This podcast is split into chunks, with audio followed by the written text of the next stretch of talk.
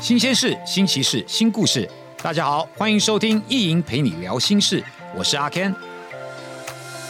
永续是什么？除了直觉联想到环境生态保育，事实上，永续发展与我们的生活紧密相连。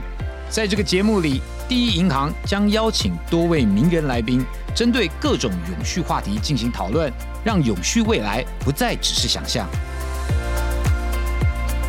台湾虽然只是个小小的岛屿，但是自然生态却非常的丰富。由于地面垂直高低差接近四千公尺，气候横跨亚热带与热带，加上多变的地形，因此孕育出各式各样生态系。根据估计，台湾有总共哦高达了十五万种以上的生物种类哦，是一个生物多样性非常丰富的宝岛。只可惜啊，由于人类活动的范围加大哦，野生动物的栖息地逐渐被掠夺，使得许多动物面临生存危机啊。根据林务局的调查哦，台湾极度需要保育的濒危以及珍稀物种就高达了二十二种，其中包含台湾唯一的原生熊类——台湾黑熊。今天我们要请到的这位来宾呢？之前啊，在美国攻读博士学位的时候呢，开始研究台湾保育类的动物——台湾黑熊，也是台湾第一位入山研究台湾黑熊的学者。让我们一起来欢迎台湾黑熊保育协会创办人、黑熊教授黄美秀。您好。阿 Ken，各位听众，大家好。您有一个黑熊教授或者是黑熊妈妈的称号，对吗？因为你已经研究这个台湾黑熊超过二十年哦，对这个台湾黑熊这个保育的努力不遗余力。我可以请教一下，到目前为止，您的团队有几人呢？因为我们在研究所，我在平科大野生动物保育研究所，嗯，教书，学生来来去去，是，就是一直。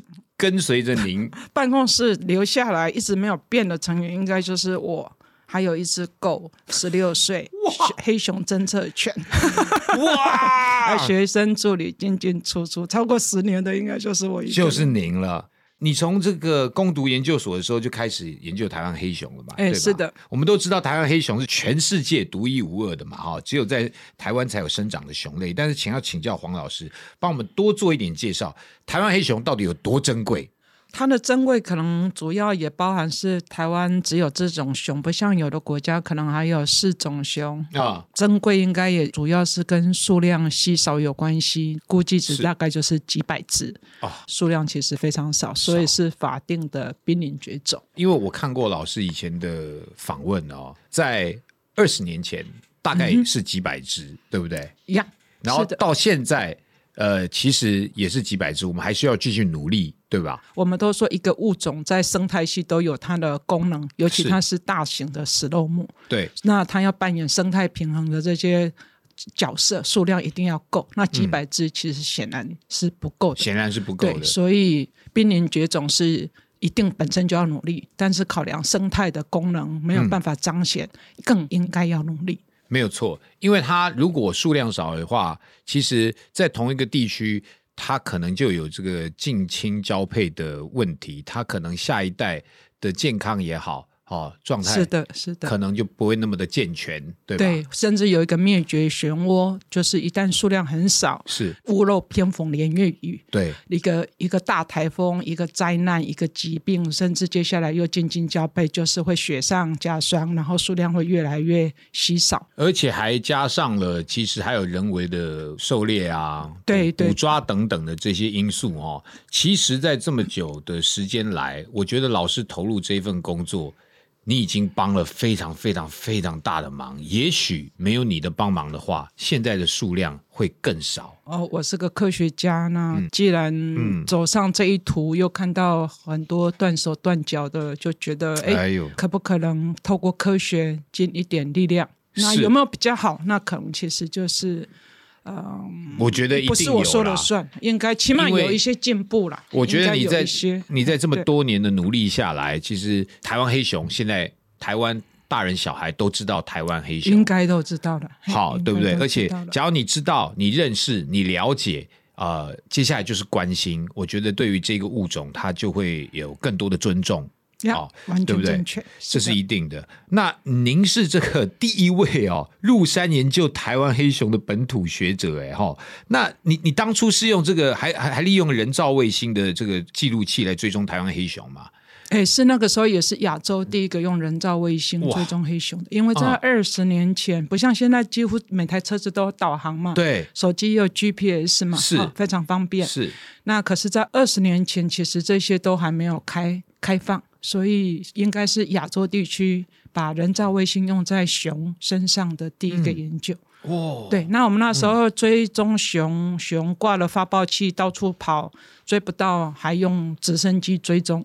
啊所以这应该也是亚洲第一个用直升机在追熊的研究。哇，对。那你在这这么久的这个富裕台湾黑熊的时间来说，你有没有曾经发生过什么样的印象深刻、真的觉得非常特别的事情？比较印象深刻的，应该就是我在做博士论文的时候，因为那时候上山就要四天，然后上山住在山上，动辄就是两个星期，多的话可能是是两个月。所以追踪的过程之中，就是到那种都没有人会去的山区。是，那嗯，曾经遇到东部有史以来最大的超级强烈台风，就是比利时。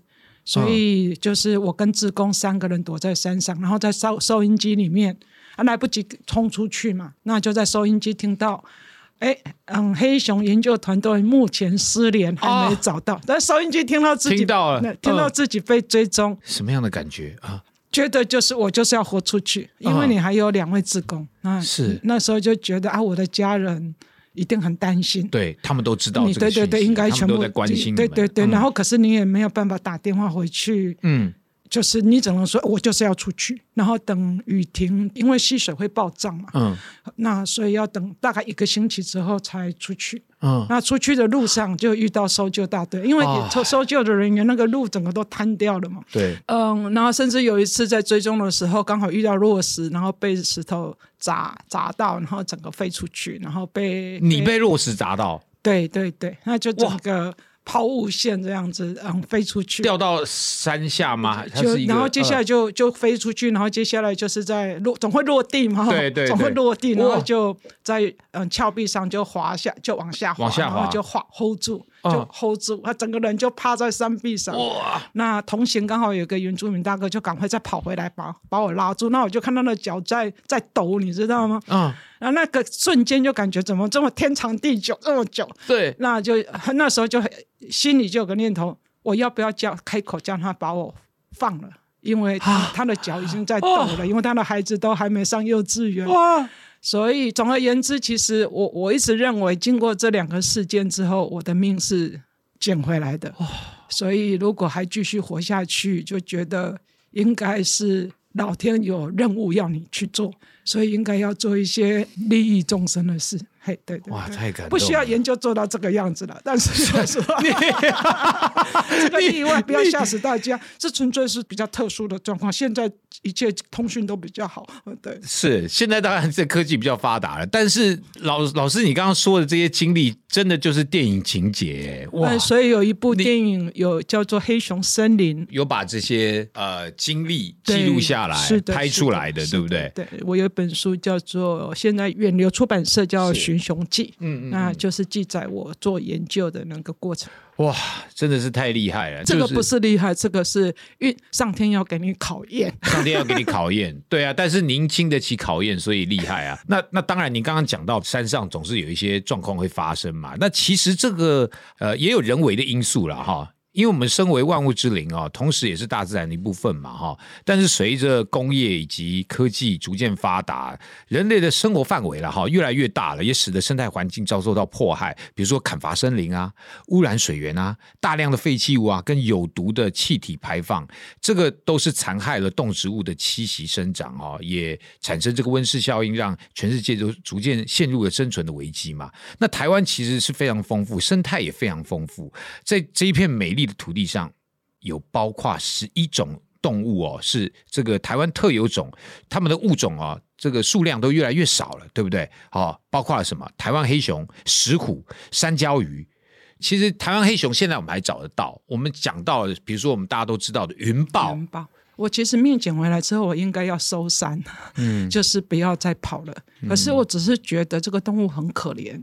如果我知道它状况很差，不去帮他讲话，他有可能会变成跟云豹一样。Somebody need to say something for them。对，因为在深山里面，很多人其实不是不去的。发生什么事，我们根本看不到，根本不也没有人讲，也不会有人知道。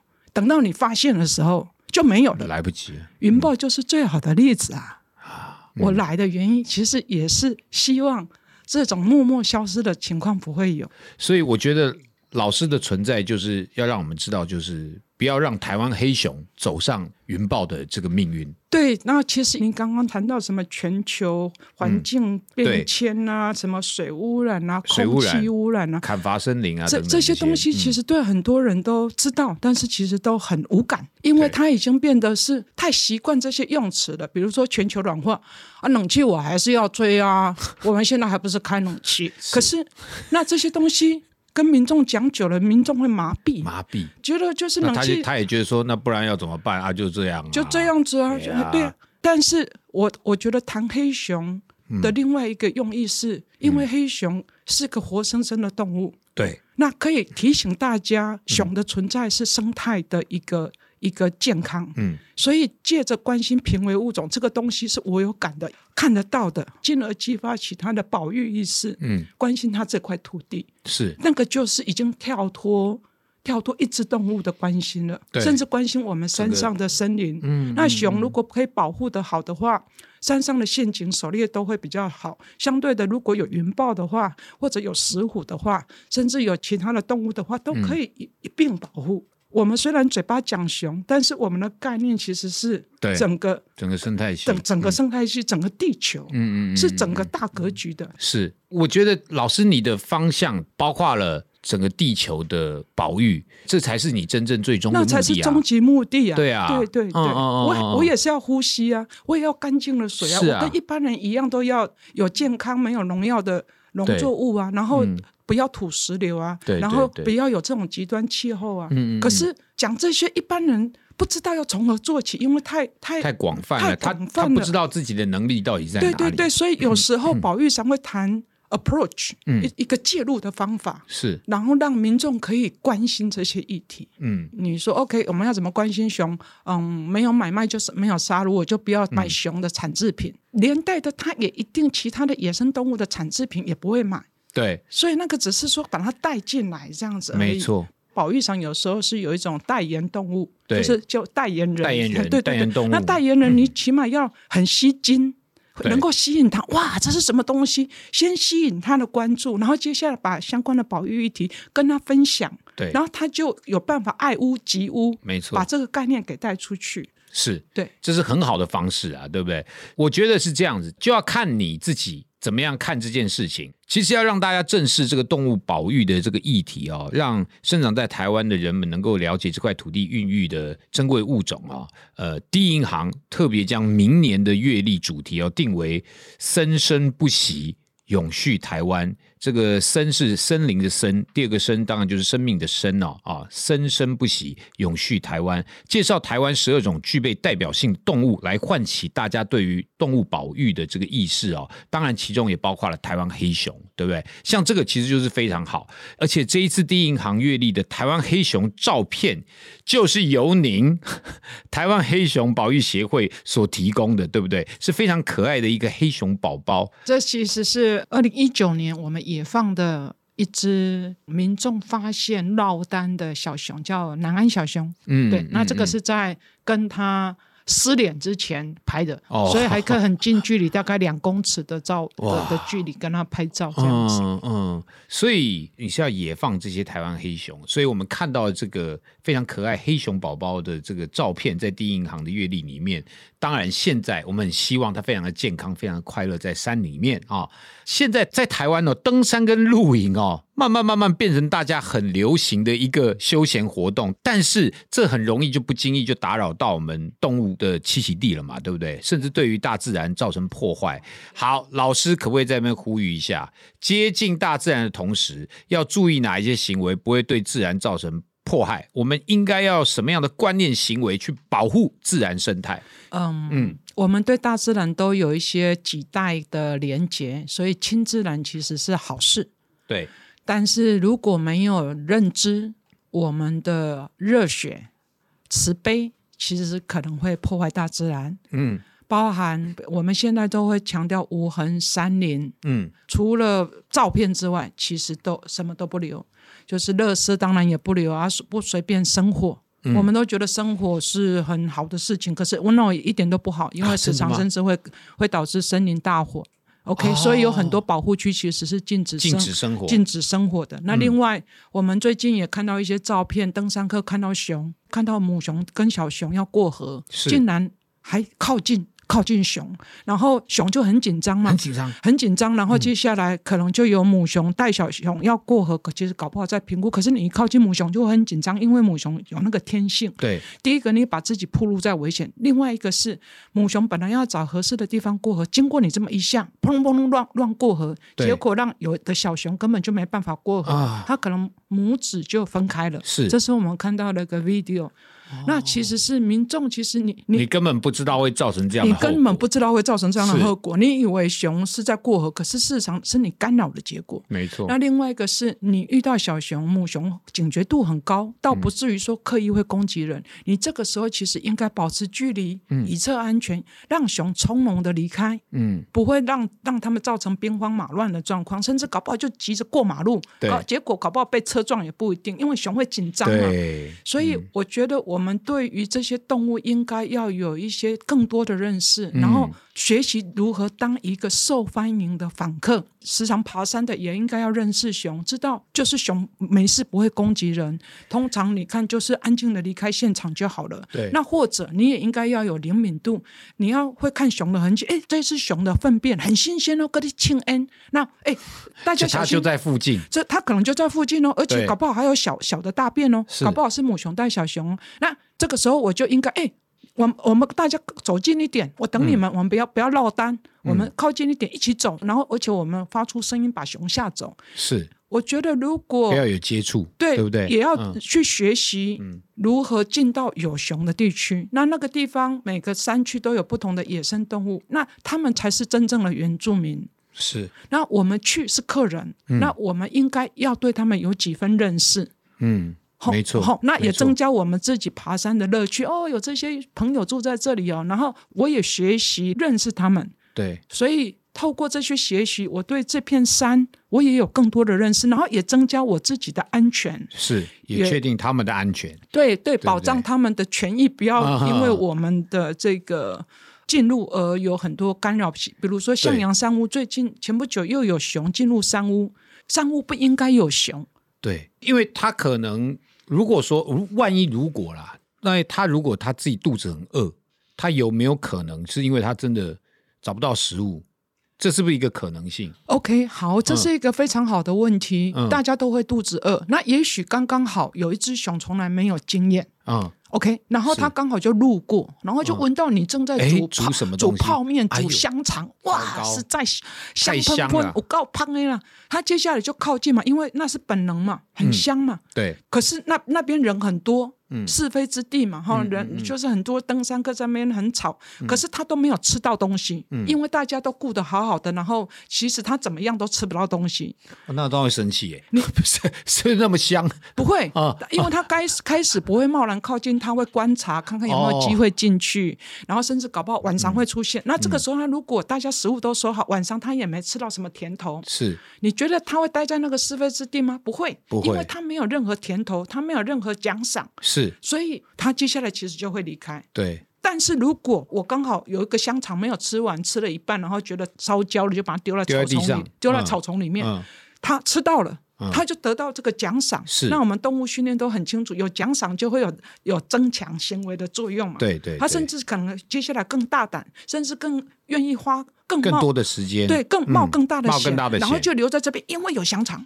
嗯。那这个正加强，如果从来没有断掉，而且一直加强，这个时候这个动物就变成搞不好山寨主以后就变成它。是。那接下来一只熊、两只熊、三只熊。对啊，而且这个就不自然嘛。对不对？所以，而且也会对他们自己本身的生命造成危害。对这些食物对他来讲都不健康。另外一个最重要的是，其实对于出入山林的朋友来讲，其实都更更危险，因为那只熊会变得不怕人，不怕人。那不怕人，其实就很容易擦枪走走火。对，而且你会增加他的危险。他不怕人，他他这一次来，他看到你，他觉得他你会喂他香肠。他下一次来说不定那一个人就是猎人，那他自己的生命也造成了危险了。他反而让自己变成很好捕捉，或或者受害受害者这样子。嘿，现在在部落里面，其实有时候部落还是会偶尔在少数的地方，部落会有熊入侵公寮，还没有入侵到嗯部落的民宅里面。都公寮通常在比较偏僻的地方。那我们其实现在跟管理单位其实都不断的鼓励，其实遇到熊，你就是净空现场，食物全部都收好。对。那或者我们在有熊的部落，其实我们有多多这样的呼吁，其实就是要防熊。嗯那熊会路过，嗯那表示你住的地方可能就是熊的栖息地，或者熊族群在少数地方会增加。嗯嗯，那基本上还是要保护。对，所以这个就跟教育很有关系了嘛。即便你很爱大自然，你很热情，但是你不知道说怎么样做哦，呃，才是对的。所以教育绝对是非常重要的一一步了哈，是扎根，而且就是长远的事，效果不会太快，但是但是一定要做，一定要做。所以我们知道这个第一银行也与台湾冉冉学会哦。有携手来合作，透过志工带领学生到，比如说阳明山啊，认识环境保育的重要性，也让下一代的小朋友呢，从小就建立这个呃友善环境啊，注重生态的这个观念，降低人为对于大自然的破坏。就像老师你刚刚说的，对不对？你你到山上玩，结果后来你食物还乱丢，你想说没关系啊，反正这个外面就这样丢在外面就好啦。啊，如果说被动物吃掉就吃掉啦，我这个东西也不是也不是有毒的啊，什么等等的，只要你有这些想法，到最终还是错的。当然啦，这个除了这个专家学者跟这个保育团体的努力，企业的加入就一定能够带来更多的助力啦。呃，那老师觉得企业还可以做哪一些可以维护生物多样性的事情？想要请教您，企业回馈公益其实是非常非常重要的事情。那保育跟环保都是利益终身的事，是，所以现在国际都鼓励，其实企业要透过公益来来回馈社会，没错。除了帮助人之外，但是其实也有很重要的一部分，其实是环境。是，环境虽然不见得会直接利益人，但是间接的更大的尺度，其实会回到人类整个这个社群，因为大家要呼吸，大家要干净的水，生物多样性有很多功能，没错。所以。我其实会很鼓励企业多支持保育环境的行行动。是我们其实习惯太多的便利，然后有点像温水煮青蛙，没错，而不自觉。所以其实企业可以做很多很多的事，包含教育。您您刚刚说到对这个在都市里面，我觉得也可以做到生物多样性的保育。好，尤其企业好，第一银行在多栋自有的行社里面哦，楼顶哦建置了零碳绿屋顶哦，结合了太阳能发电以及鱼菜共生，还有。雨水回收系统啊，作为推广环境教育的这个生态学习教室，更为都市里面的自然生物呢提供觅食跟栖息的场地。其中种植在这个零碳绿屋顶上面的状元红啊、七里香跟海棠等蜜源性的植物啊，吸引了不少鸟类跟昆虫的停留嘛。透过鸟类跟昆虫的传递呢，在都市中进行生态的繁衍以及循环，维持生态系的稳定跟平衡。我觉得保育或环保，其实只要有做、愿意做，其实就有进步。哎呦，是不只是企业，也包含每一个人。其实每个人、每一个企业都可以贡献一份力。是，其实人类本来就应该要跟大自然哦共存共荣，企业应该要负起社会责任，一同呃提升一下我们这个对于气候变迁以及自然资源管理的意识啊，同时也为我们的下一代保留更多的生存空间哦。那想要请教的老师就是说，在富裕黑熊的过程当中，居然有高达五成哦的黑熊有这个断掌啊、断指的状况，这个都会让黑熊变得说他自己的行动上面啊、觅食上啊、攀爬树啊等等的这些行为都变得越来越困难哦。这个是不是因为山上仍然有这个捕兽器的存在？这个到底要怎么样解决或者是改善呢？嗯。在早期我自己研究捕捉细放的熊，有一半以上在很偏远的山区，就有一半断手断脚。嗯，所以阿 Ken 刚刚谈到的，其实就是目前我们认为让熊数量没有办法没办法如我们预期回升的。主要原因当然栖息地破坏是其中一个，比如说道路开发了，我们去清境农场那一区啦，就是到处都开发，或者离山就是种高农蔬菜游客啦，道路啦，嗯，那让让熊断手断脚，也包含我们从二零一九年也开始陆续有民众会打电话通报，哎，熊在陷阱上，那这些。陷阱其实就让我们知道，我们其实去爬山很少看到陷阱，因为我们都走在步道上。走在步道上，嗯。那也因为熊的事情，才让我们发现，原来山里面可能到处都有陷阱，有捕兽夹或者套索，有很多是钢索。那台湾基本上目前已经不可以用捕兽夹这种夹子的东西了。是。主要是也有很多猫跟狗会踩到这个夹子，都只有三只脚这样子，所以现在不可以用夹子，也不可以卖。但是这种山猪吊这种套索式的钢索，基本上都还还是有，还是有。那有时候甚至我们去那个陷阱都已经生锈，动物就已经死在上面了。那有时候其实，在陷阱上，甚至如果三四天都已经会。坏死，因为它会越束越紧。那有时候有的动物，有时候会套到一个指头里，它会自残，把它的指头自己把它咬断，咬断，然后逃生。所以你会看到它少一个拇指，少两个拇指。那有的是那个套索套在树上，因为要固定嘛。那这个熊会咬，把那个树干给整个咬掉，然后就带着夹子跑走。跑走。那那个套索又拆没有办法顺利的拆除。对对对，但因为它深深陷它在它的肉里面了，所以接下来其实也是坏事。我没有要危言耸听，嗯，我只是觉得我们目前通报都是活的，可是又有多少熊是默默的在山上的森林里面挣扎嘶吼死掉，而没有人发现，甚至发现的时候其实已经死掉了。对，我觉得二十年的时间，如果没有这些人为的迫害，熊族群的数量的增加，全民会有感。可是我们目前没有感受到。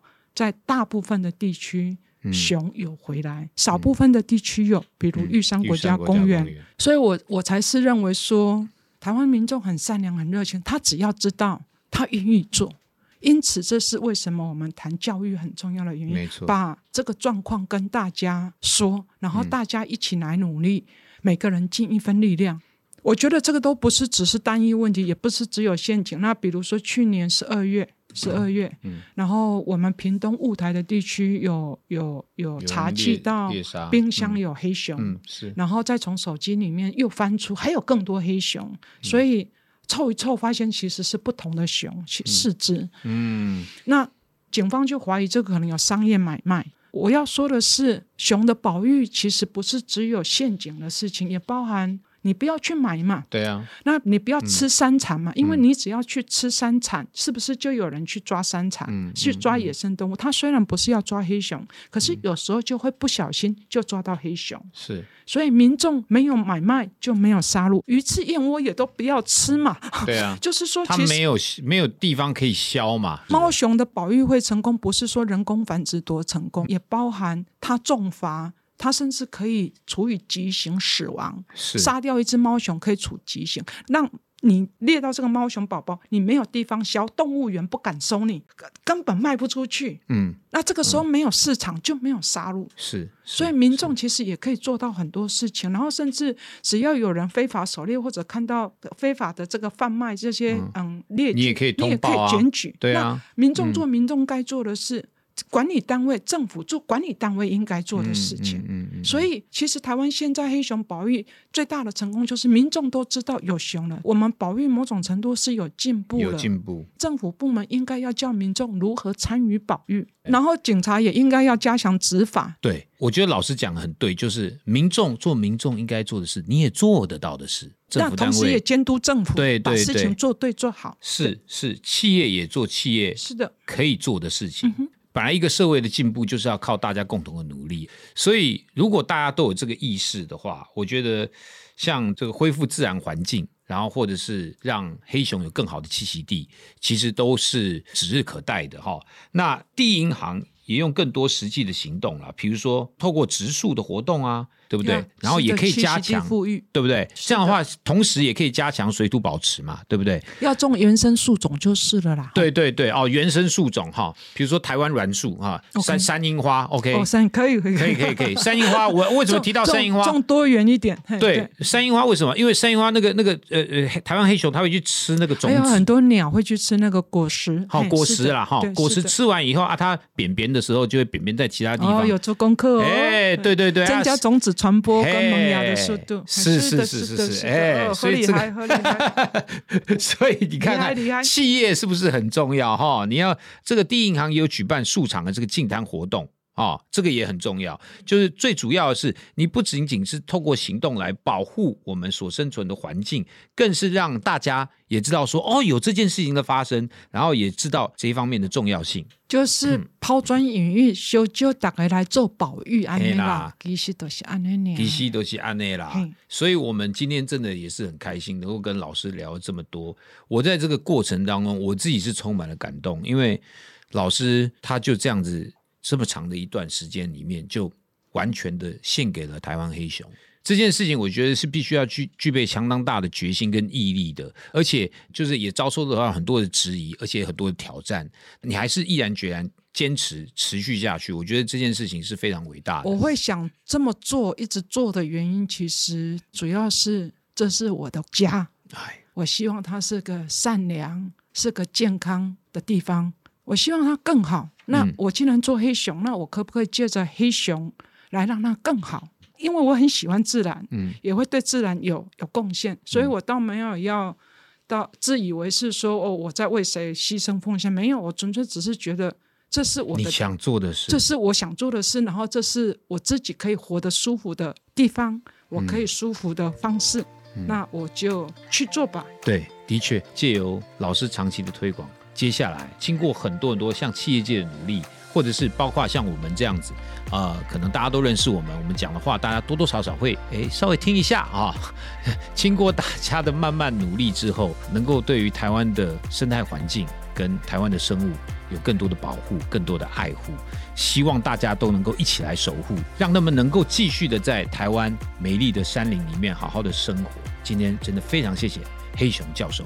黄美秀，谢谢老师，谢谢啊，谢谢阿 Ken，谢谢大家，谢谢，我们下次见，谢谢。好的，如果大家喜欢这个节目啊，欢迎到各大 Podcast 收听平台订阅节目啊，留言评论评分一定要五颗星好吗？并且分享给你所有的朋友啊，我们下次见喽。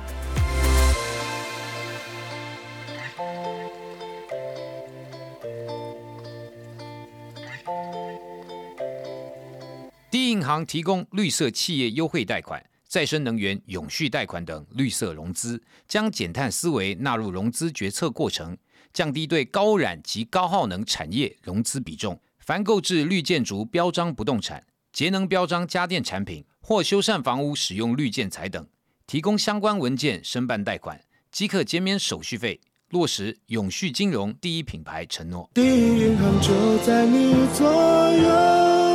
第一银行就在你左右。